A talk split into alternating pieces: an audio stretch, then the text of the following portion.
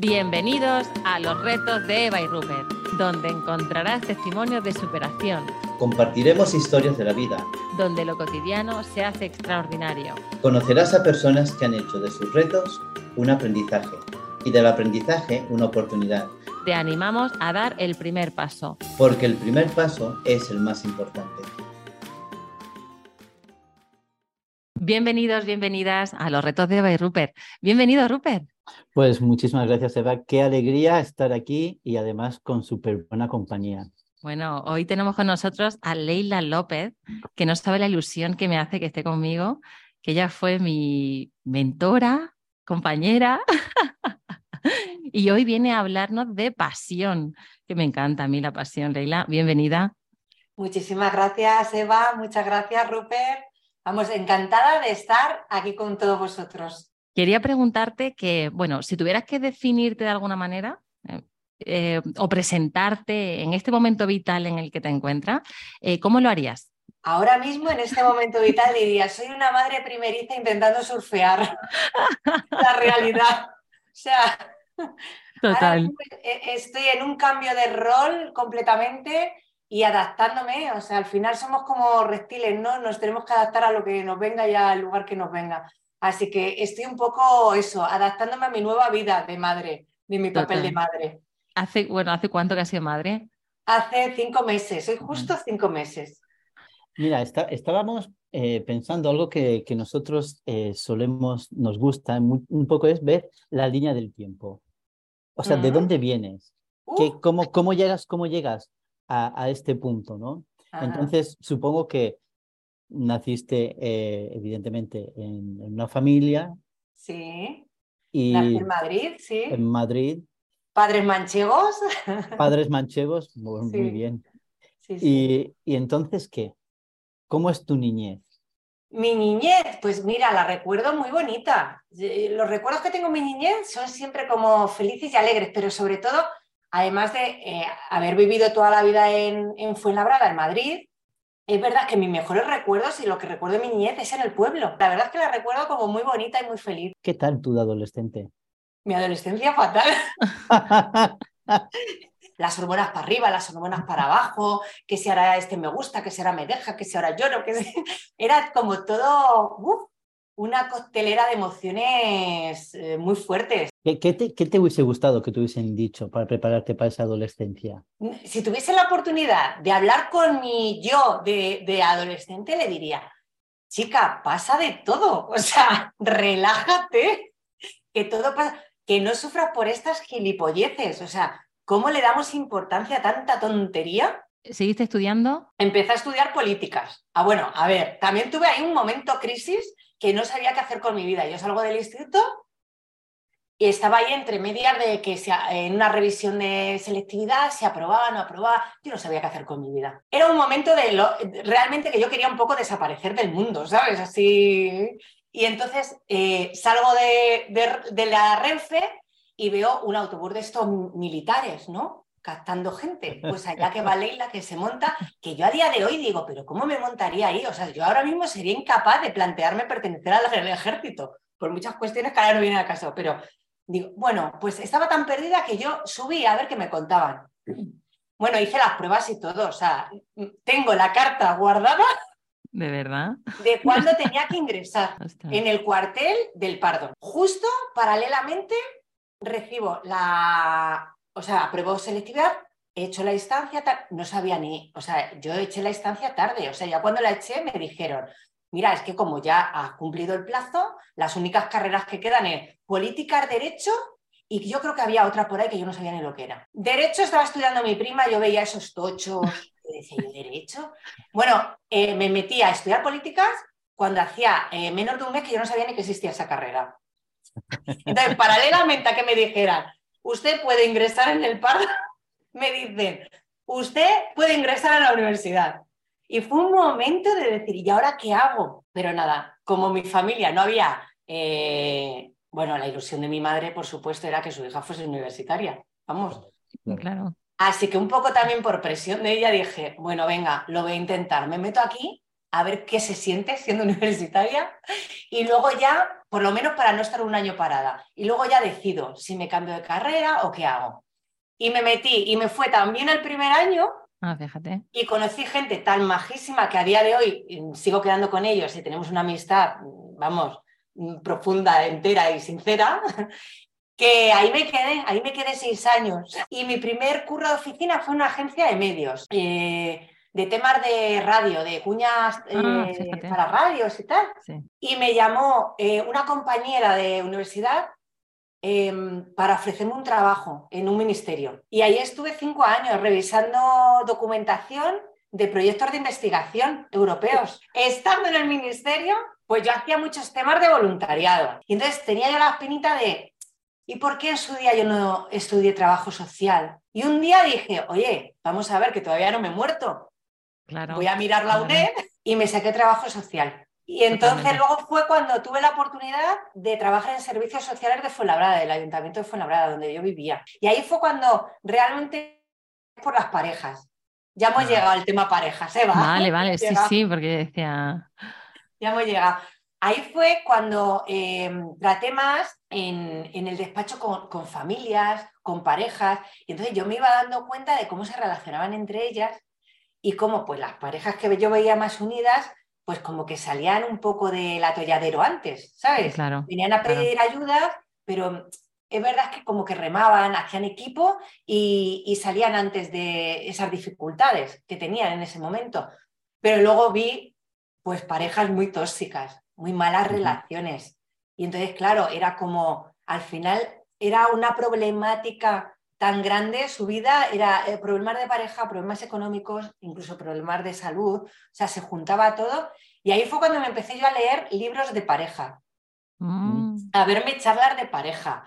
Entonces me, interesaba tanto y un día, eh, tomando un café con la que coordinaba a los voluntarios de la Asociación Parkinson, que la conocí hacía años, de cuando yo era voluntaria, pues un día tomándome un café con Alicia, pues ahí me dijo, ay, me apunta un máster de terapia sexual y de pareja y tal. Ah, sí, pues mira, pues mándame la información, que a mí también me interesa, tal, no sé qué.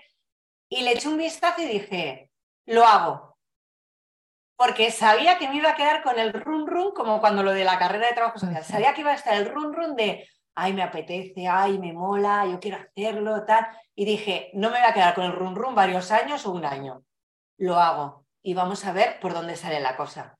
Y lo hice un poco, pues eso, por interés personal. Tampoco me planteaba el crear un proyecto yo ni nada de eso.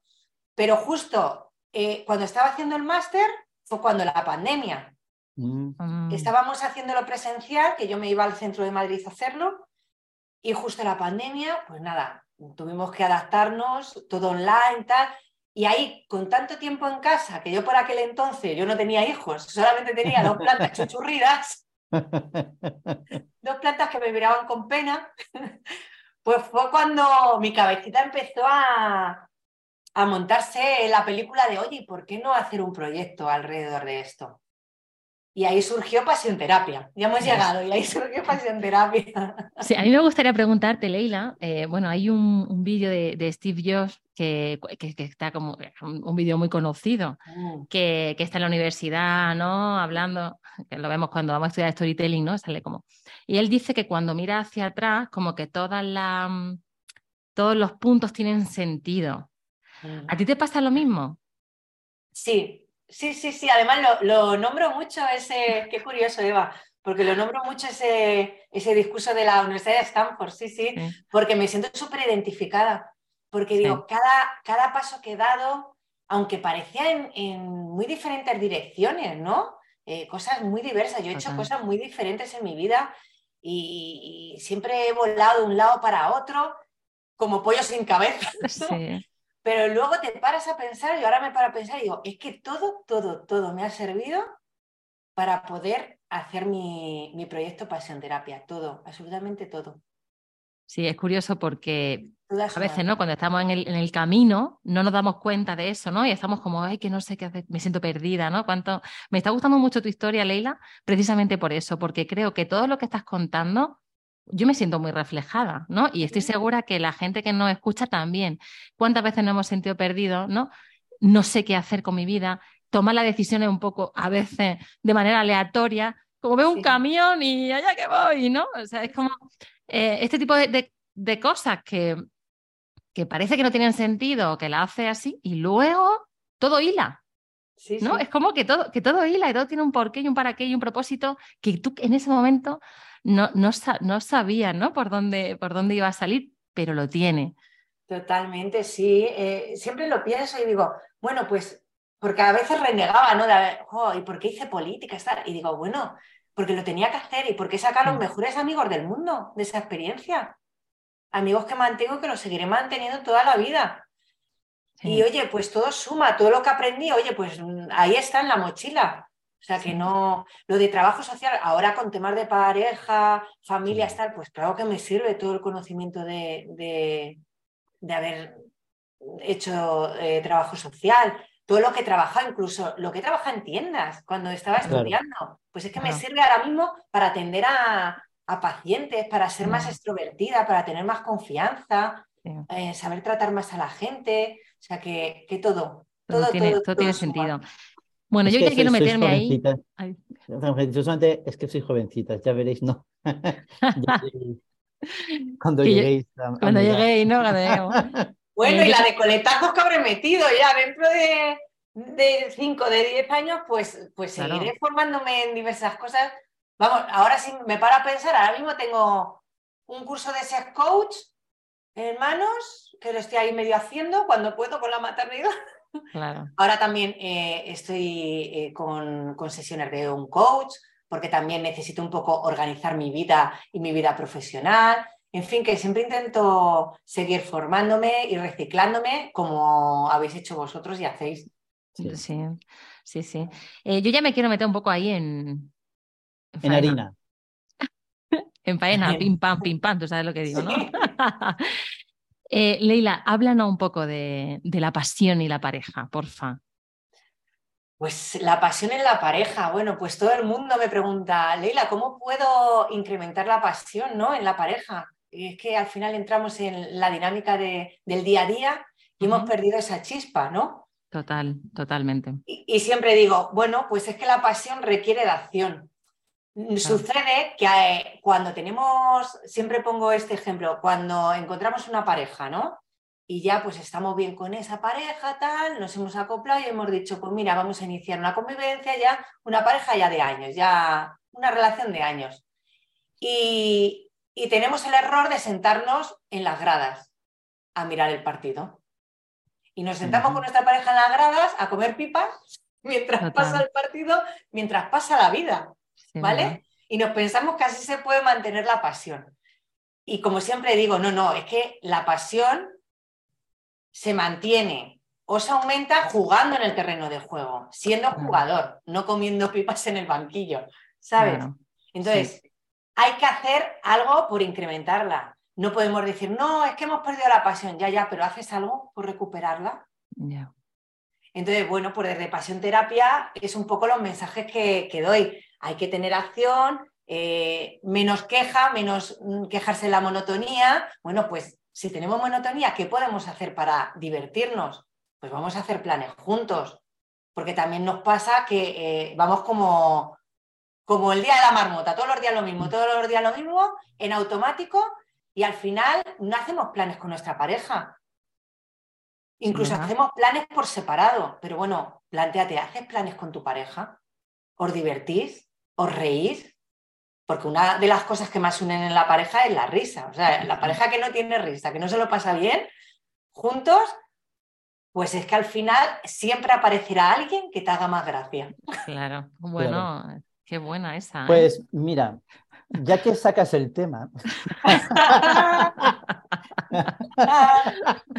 Hablemos de Shakira. Hablemos de ese tema.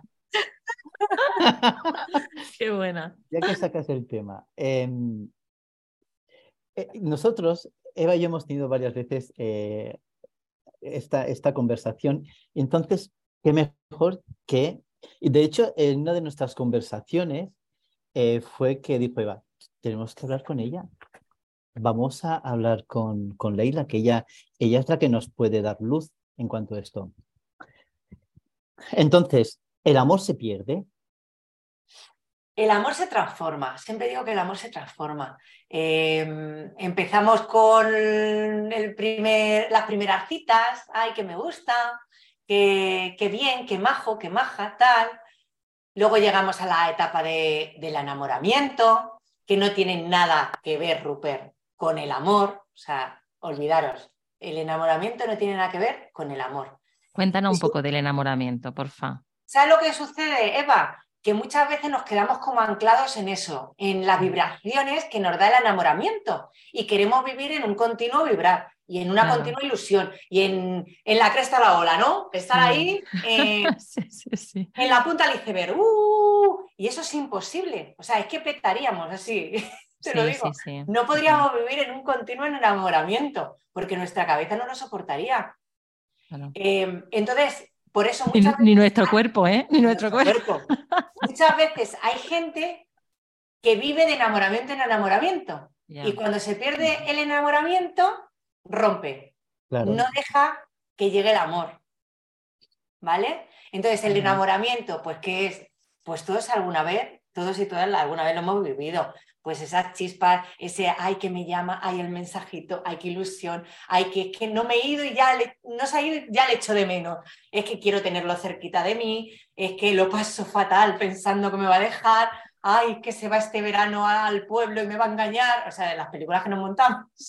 O sea, el enamoramiento es súper posesivo, eh, bueno, eh, hicieron un estudio y se activan las partes del cerebro eh, que se activan cuando una persona está enajenada. O sea, que para que os hagáis una idea. Es que sí, yo lo veo muy parecido, ¿eh? la enajenación con, con, el enamoramiento. Totalmente. Entonces, no, no encontramos fallos. Es todo divino, pero hay, pasa el tiempo y ya, pues ya lo que nos hacía gracia, pues ya no nos hace tanta gracia. O ya, oye, pues yo no me había fijado que este, mira, qué dedo gordo del pie tan feo que tiene. es una broma. No, como decía, como decía Gila, ¿no? Que el, lunar precioso que tenía se convierte en una verruga asquerosa con pelo. Totalmente, Rupert, muy bien, muy buena, muy buena, totalmente. O sea, aquello que nos gustaba, pues ya nos deja de gustar, ya vamos viendo los fallos. Y ahí es cuando ya te planteas, oye, pues continúo con esta persona en un amor más tranquilo, más duradero, más pacífico, ya no en la enajenación, ya un amor más consciente, sabiendo perfectamente de qué pie calza cada uno qué fallos tenemos cada uno, porque todos tenemos nuestras taritas, o estamos por romper, como decía antes, que hay mucha gente que vive de, enamoramiento y enamoramiento, porque le gusta pues estar en continua vibración y entonces no soporta el, ver los defectos de la pareja ni que vean los suyos. ¿Qué, daño nos ha hecho el amor romántico? Uh, total, total. El idealizar las parejas, el amor, o sea, todo lo que nos han vendido en las, en las películas, en las mm. novelas, las novelas turcas estas que ahora surgieron, pero bueno, por favor, a estas alturas esto. Pero claro, nos han vendido unas películas de amor y rosas que nada tienen que ver con la realidad. Y entonces luego eso crea una frustración, porque claro, nosotros queremos tener la película, lo ideal, lo que hemos visto desde pequeñas el príncipe azul y luego te das cuenta que es que no hay príncipes azules, que, que la realidad no es esa. Y entonces ahí sufrimos por amor, sí, sí, totalmente. Así que sí, bueno, ha hecho mucho daño, mucho daño el amor romántico. ¿Tú crees que por amor no hay que sufrir? No, no hay que sufrir. Si se sufre, cuanto más lejos mejor. Ah, fíjate. en, una, en una pareja no tiene que haber sufrimiento es que si hay mm. sufrimiento, es que no es tu pareja. Claro. Entonces, cuanto antes se corte por lo sano, mejor eso que te ahorras de, sufrir. Una pareja, cuando es tu pareja, a ver, que no quiere decir eh, que no estamos hablando de estas parejas idílicas, rollo Instagram, ¿sabes? Que parece que no han roto un plato y luego nos llevamos las manos a la cabeza cuando rompen, porque pensábamos que era, pues eso, la peli de Disney que nos habían vendido eran súper ideales, ¿cómo se pueden dejar? Oh, bueno, pues todas las parejas discuten, todas las parejas tienen malos entendidos. Lo que diferencia a las buenas parejas, a las parejas sanas de las parejas insanas, es que las parejas sanas tienen herramientas para solucionarlos. Saben negociar y saben resolver. no se enquistan ahí los problemas porque resuelven. Entonces, lo principal y el consejo que, lanzo aquí a las parejas es, oye, que si hay problemas, todas las parejas tienen problemas. Eso no quiere decir que, sea peor o mejor, sino que hay que resolver, no hay que guardarla en la mochila emocional. Mm. Porque eh, como empecemos a acumular, acumular, acumular, llega un día que por una tontería de nada mm. Explotamos. Sí.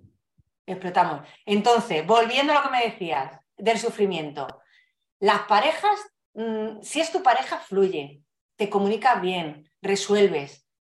Si hay eh, en una pareja sufrimiento, es porque hay una mala comunicación, porque hay a lo mejor eh, malos entendidos en resolver, porque hay reproches, también puede ser, porque hay mentiras, porque hay infidelidades, todo eso crea sufrimiento. Entonces, eh, solamente tenemos una vida. Entonces, ¿qué prefieres? ¿Vivir en paz o vivir con sufrimiento? Sí. También porque, una cosa, eh, perdona que te interrumpa, Eva, también porque nos han vendido la historia de que las parejas son para toda la vida y eso también ha hecho mucho daño. Ahí justo te iba a dar yo, ahí justo te iba, te iba a decir, porque eh, es que eso es otra creencia, ¿no? Que es como, claro, es que lleváis 17 años juntos, tenéis dos mm. niños, eh, mm. ahora ya, mm, ¿cómo lo vais a dejar? No, ostras, ¿cómo no, no? ¿Cómo no? O sea, sí, creo, ¿no? Lo difícil. Quiero decirte que al final, oye, que las parejas se forman y se rompen y, y con, como tú dices, ¿no? Con una solución y con un buen entendido. O sea, no tiene por, mm. qué llegar como a, lo peor, ¿no? Sacar lo peor de nosotros. Eh, y, claro, y, la, y la, mm, la, terapia también sirve para eso.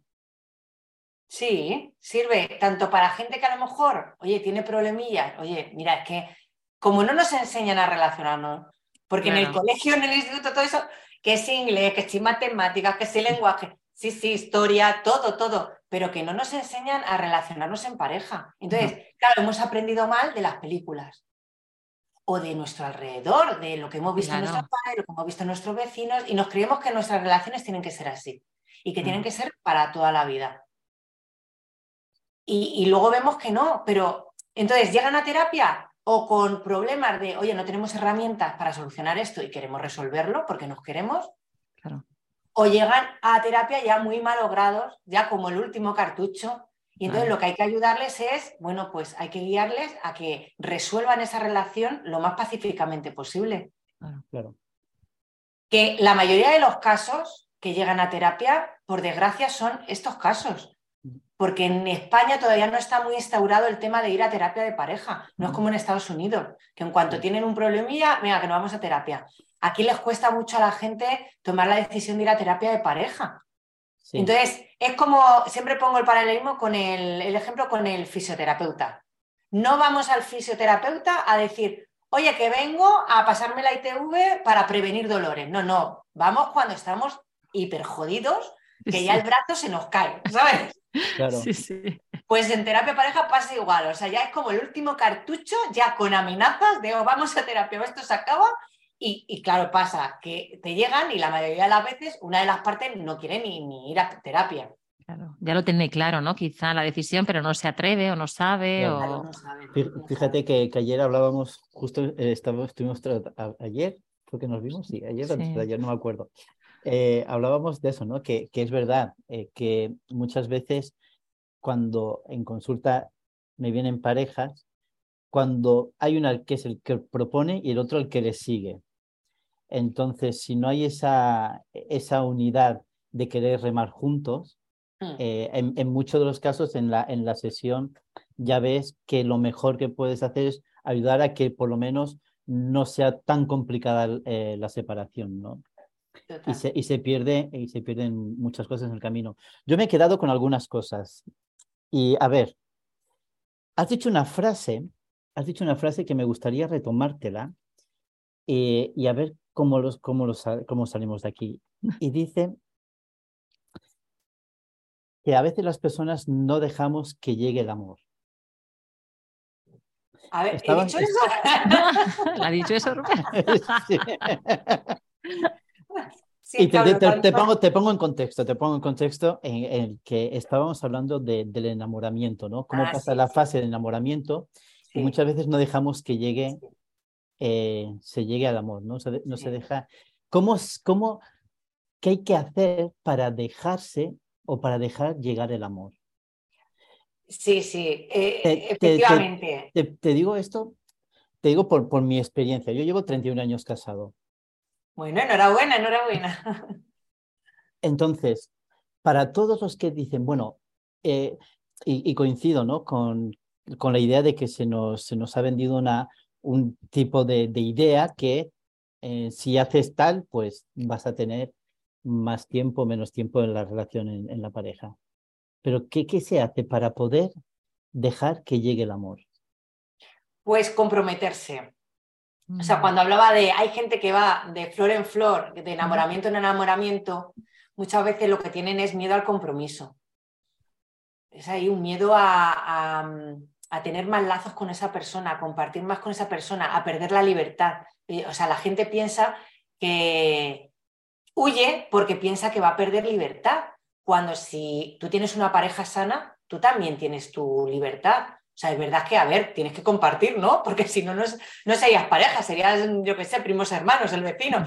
Pero que, que tienen esa idea metida en la cabeza, pérdida de libertad, uy, qué miedo me da el compromiso, uy, claro, como también lo que decía antes, nos han vendido lo de que tiene que ser para toda la vida, ah. pues es como, uy, ¿cómo me voy a comprometer yo con esta persona toda la vida? Es que no me veo para toda la vida con esta persona. Bueno, es que no te tienes que ver para toda la vida con esa persona, es que a lo mejor es para un año, o a veces es para cinco, o a veces es para diez. Mientras lo vivas bien y seas felices, seáis felices esos años, pues bienvenido sea. Entonces, creo, que va... Sí, eh, perdona, Leila, que, digo, que yo creo que vivir enamorado está muy guay. O sea, ¿no? Quiero decirte, ¿no? Eh, yo recuerdo eh, esos primeros años con mi pareja y es que estaba muy guay, Rupert. O sea, es que estábamos todo el día, entiéndeme, o sea, así, luego eso, pues era todo el día haciendo planes, era todo el tiempo del mundo para él y para mí, era como una burbuja que yo recuerdo el paso eh, del enamoramiento al amor. O sea, yo recuerdo aquel tercer año, yo no sé cuánto tiempo, no sé cuánto dura Leila, o un año. Sí, pues más o menos, dicen, hay estudios que dicen de media eso, dos o tres años. Dos o tres años, ¿no? Y recuerdo ahí un, ostras, ¿no? ¿Esto qué está pasando? La relación se está yendo a la mierda.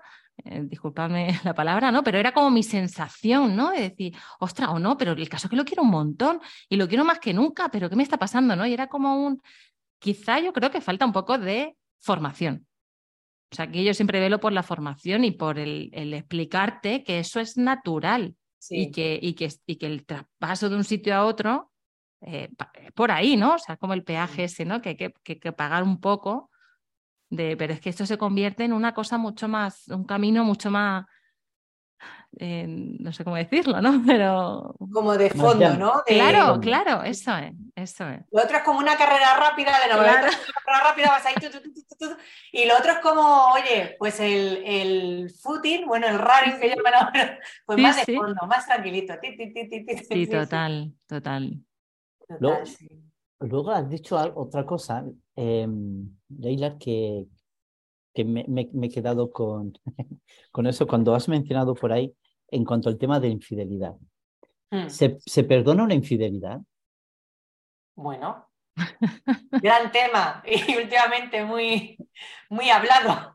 Muy hablado. Muy en los medios últimamente. Bueno, ¿se puede perdonar una infidelidad? Sí se puede perdonar.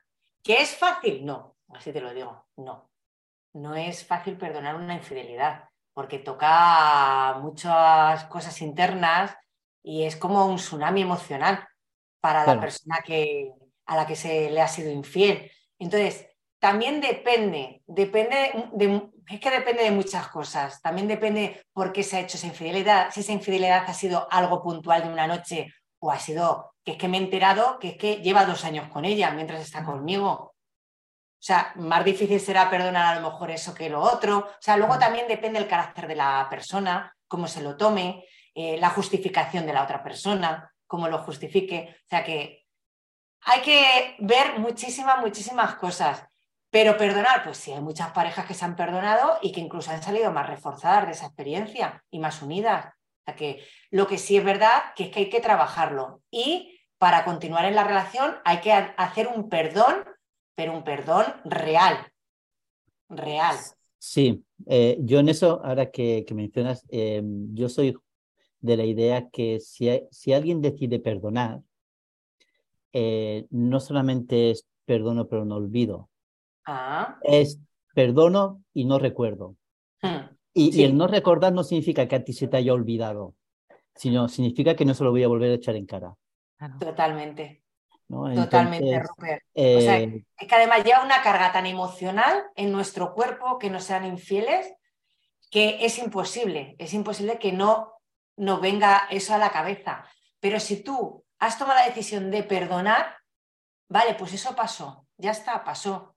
Y cuenta, borrón y cuenta nueva. Pero si has eh, perdonado de verdad, es, eso no va a crear ningún conflicto en la actualidad, ni va a salir en ninguna pelea. Porque si no perdonar de verdad, pues en cualquier rifirraf, en cualquier pelea, pues mm, otra vez. Sí, porque es, si no, si no se convierte en algo acumulativo, ¿no? Vas acumulando hasta que de pronto eh, aparece, aparece de nuevo. Mm. Leila, mm. perdona Rupert que te vea que, va a preguntar, porque a mí me surge una pregunta y es ¿por qué se llega a ser infiel? Pues por muchas cosas. Lo difícil es no serlo, ¿no? A ver, yo creo que actualmente, actualmente lo difícil es no serlo, así, sí. Total, Eva, vamos, vamos, totalmente. Lo que has dicho es súper real. Yo a veces lo pienso y digo, sí, lo difícil es, ser monógamos ahora mm, mismo Y, estar con una persona solamente, porque es que mm, tenemos mm, tal apertura, tantas relaciones, ahora con las redes sociales, tenemos podemos conocer a alguien en un clip, ¿sabes? Nos bajamos la aplicación y ya estamos conociendo gente y tal. Pues porque es la gente infiel. Bueno, pues eh, cada persona te diría una cosa. Hay gente que por monotonía, o sea, al final mm. están, como decía antes, están en el banquillo comiendo pipas, se aburren con su pareja, no están haciendo nada por activar su pareja, por incrementar la pasión en su pareja, por divertirse. Y entonces, claro, llega alguien, oye, ¿puedo pasar? Perdona que te piso, que paso, pues ya está. Aquí que me quedo. Porque hay que, gracias, o sea, siempre una persona, al final es como iniciar un enamoramiento nuevo. O sea, mm. no te acuerdas del enamoramiento que has tenido con tu pareja y viene alguien nuevo y te salta esa chispilla y esa gana, te sientes que gustas, que eso también le gusta mucho a la gente. Eh, ay, es que, y, y, como que no recuerdas cuando tú estabas con tu pareja y te pasaban esas mismas cosas. Entonces, es muy fácil caer cuando hay mucha monotonía en la pareja. Luego hay parejas em, que a lo mejor una de las partes es infiel y la otra persona se entera y dice, ah, sí, pues ahora yo también. ojo por ojo. Por, revancha, ¿no? Sí, por revancha. O hay personas que eh, se plantean ya en su madurez, sobre todo pasa en gente que, se han conocido muy jovencitos, que llevan toda la vida juntos, y llega un punto en el que dicen, si es que no he conocido otra persona, no sé cómo sería estar con otra persona. Y entonces como que la curiosidad, a lo mejor le empieza a gustar a alguien del trabajo o a alguien que se la ha cruzado. Y entonces se plantea eso, ¿no? De, ay, es que no, no sé lo que es estar con otra persona. Y por curiosidad, pues se prueba y se cae. Claro. en fin, que hay muchísimos motivos. O sea, cada persona te diría uno, te diría uno y luego cada uno también tiene sus motivos reales por dentro, ¿sabes? luego de lo que decimos a lo que luego realmente es, también tela. Yeah. Eh, te, te, tantas preguntas. Es que tengo con la cosa del deseo, ¿no? Porque después de estar 15 eh, años con, mi, con la pareja, yo llevo 17. O sea, ¿no? ¿Cómo mantenemos el deseo? El deseo sexual. El deseo sexual, ¿cómo se mantiene? Pues una de las cosas y una de las claves es eh, introduciendo novedades, ¿no? Ah, muy bien, muy bien. ¿Por qué? Porque, a ver... Lo voy a apuntar, Leila. Siempre digo, si tú siempre comes el mismo plato todas las noches, porque mira, te puede gustar mucho, imagínate, no sé, ¿cuál es tu plato favorito, Eva? Bueno, a mí las papas con huevo, o sea, a mí. Las papas con huevo, imagínate, te ponen papas con huevo y dices, qué rico aquí con el pan, ¡ay, qué rico! Por Dios, qué bueno ese plato. Pero te lo pone una noche, qué rico, te lo ponen dos, qué rico. Cuando llevas un mes comiendo papas con huevo, dices, mira, quítame este plato, que es que no puedo más. O sea, no, pues con las relaciones sexuales pasan igual.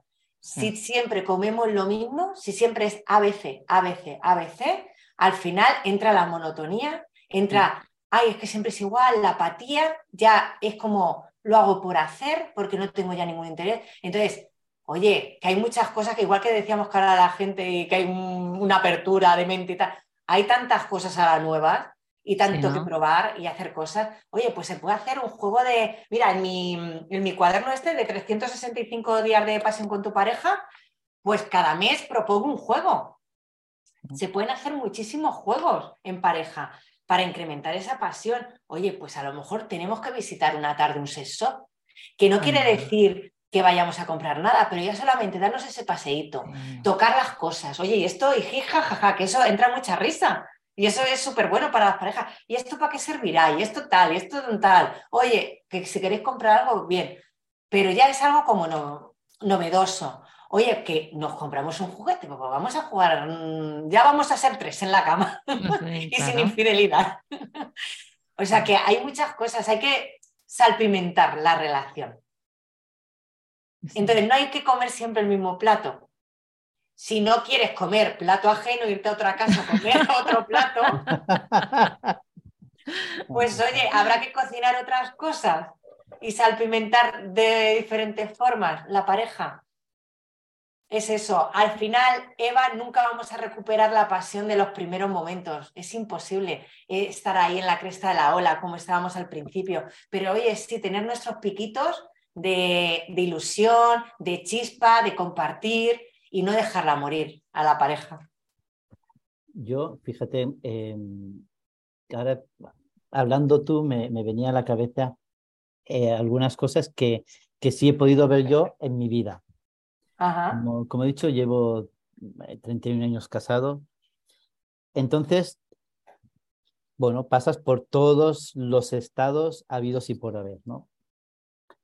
Y, y algo que, que sí, ¿no? Yo de cara, de cara al futuro para, para todo, eh, la realidad es que sí que puede volver la pasión, ¿no? Yo creo que hay una etapa, que es una etapa muy... Con Eva lo, hemos hablado algunas veces, ¿no? Especialmente cuando pensábamos que queríamos hablar contigo, ¿no? Em, y es que cuando se es padre, cuando son, se es padre, ¿no? Padre, madre, con niños pequeños, los ritmos son tan distintos y, las, y las oportunidades tan pocas. Sí, Que cuando de pronto llegas a una, un, en, mi caso, ¿no? Una época en la que tus hijos ya son grandes. Entonces, de pronto te reencuentras con tu pareja y, y, se supone que has tenido que madurar, que no ocurre, que no suele ocurrir, pero se supone que has madurado con la pareja que no te has quedado anclado en, en, los primeros años. Y cuando te redescubres con la pareja es totalmente distinto. A ver, esa etapa todavía no ha llegado, Rupert, pero debe ser súper emocionante. Volverse a mirar a los ojos y decir, uy, pero ¿qué pasó aquí? Y, descubrir. Claro, y descubrir otra vez a la persona. Sí, sí, ¿no? y de pronto descubres a la persona y yo creo, tú has, has, has, em, has mencionado el, componente importante para dejar que llegue el amor, ¿no? Y es el compromiso. Hmm. Y yo creo que este compromiso en la, en la pareja se va a dar en diferentes etapas con diferentes cosas, ¿no? Entonces, mi compromiso cuando tengo niños, mi compromiso hmm. cuando ya son adolescentes, mi compromiso cuando eh, ya eh, por fin dejan, por fin quiero decir, mis hijos que, que, escucharán que no es que, que yo estoy encantadísimos que, que estén. Em, ya lo has dicho, Rupert. Ya lo he dicho, sí, ahora, el corte aquí. Eh, em, pero, que, pero que de verdad es un descubrimiento de tu pareja totalmente distinto, ¿no? Y si uno logra mantenerse comprometido mm. y estando, como tú dices, no en la grada, sino en el campo, sí. y aunque a veces corras más o corras menos, pero te mantienes jugando, sí. Eh, yo creo que eso sí que da mucho valor, ¿no? Sí. Entonces, como esperanza, ocurre, hay, hay luz. hay luz, hay luz, sí, después del túnel, porque al final es que la llegada de los hijos, y yo lo estoy viviendo ahora en primera persona, es un tsunami total para la pareja. Absolutamente. Al final es como, es que ni nos miramos a los ojos, estamos tan centrados y tan focalizados en la crianza, en que no pase nada, en, en, bueno, y más si eres primeriza, ¿sabes? que, estás ahí surfeando y entre olas y olas de, cosas que te vienen que no sabes ni qué hacer con ellas, mm. que totalmente nuevas para tu vida. Y bueno, es verdad que la pareja, pues ahí, ahí realmente es cuando se ve si hay amor o no hay amor. Claro. Totalmente. Eh, em, Leila, ¿qué, ¿qué, dirías, ¿qué dirías a las personas que se encuentran en este punto, ¿no? Como el que, el que tú mm. te, te encuentras lo mismo que, que tú a tu, a tu niña le hubieses mm. dicho eh, que no hay que sufrir tanto, ¿no? Que... ¿Qué, ¿Qué dirías a todas las personas, tanto hombres como mujeres, que llegan a este punto y sienten o piensan que han perdido la pasión? Y antes, antes, de, antes de que me digas, quiero, mm. quiero poner algo en contexto porque parece que yo muchas veces, y, quiero porque lo escucho muchos, de, especialmente hombres en el, en el, entorno, ¿no? que han sido padres, ¿no? que dicen, es que mi mujer ha perdido las ganas, ¿no? ha perdido la pasión, ¿no? y yo la mantengo. Claro, son situaciones distintas, ¿no? Entonces quizá el hombre puede desvincularse de, de, la relación con su, con su pareja porque piensa que no, que no hay pasión, ¿no? Entonces, lo que, lo que para mí, y ahí la pregunta, o sea, ¿qué se le dice a alguien cuando están en este punto, ¿no? Que, que piensa que se ha perdido la, pasión y comienza uno a pensar, ¿no? Mm. Tanto el hombre como la mujer. Pues yo ahí diría, en primer lugar, eh, ¿habéis hablado de ello en la pareja? Porque a veces lo comentamos con amigos, lo comentamos con otras personas de, ay, es que mm, no tenemos ya relaciones sexuales, ya, ya, pero ¿habéis tenido esa conversación vosotros? que muchas veces no se enfrentan a esa, a esa, a esa conversación. Entonces, si tú eh, detectas que tu pareja tiene, eh, ha perdido más mm, la conexión contigo, eh, tiene más bajo el deseo, oye, planteate por qué es, pero sobre todo no te montes películas, pregúntale por qué cree que ha perdido esa pasión, ese deseo, que puede ser por muchas cosas. A veces nos creemos que es, ay, ya no le gusto, ya pues ha llegado a los hijos, tal, no sé qué. Y a veces incluso, eh, y, pasa que me vienen a terapia, que es por medicación. Y la gente no sabe que hay ciertos eh, medicamentos que te bajan el deseo. O como yo, por ejemplo, ahora mismo eh, en la lactancia. O sea, me sube la prolactina, los estrógenos para abajo y la libido, pues voy a ver dónde la encuentro, porque no. Claro, total. Entonces, hay que plantearse en qué momento vital se está y, sobre todo, que la pareja hable sobre las causas, que indaguen, que hagan un poco de inspección, la ITV, a la pareja. Oye, ¿por qué puede ser? ¿Por qué es?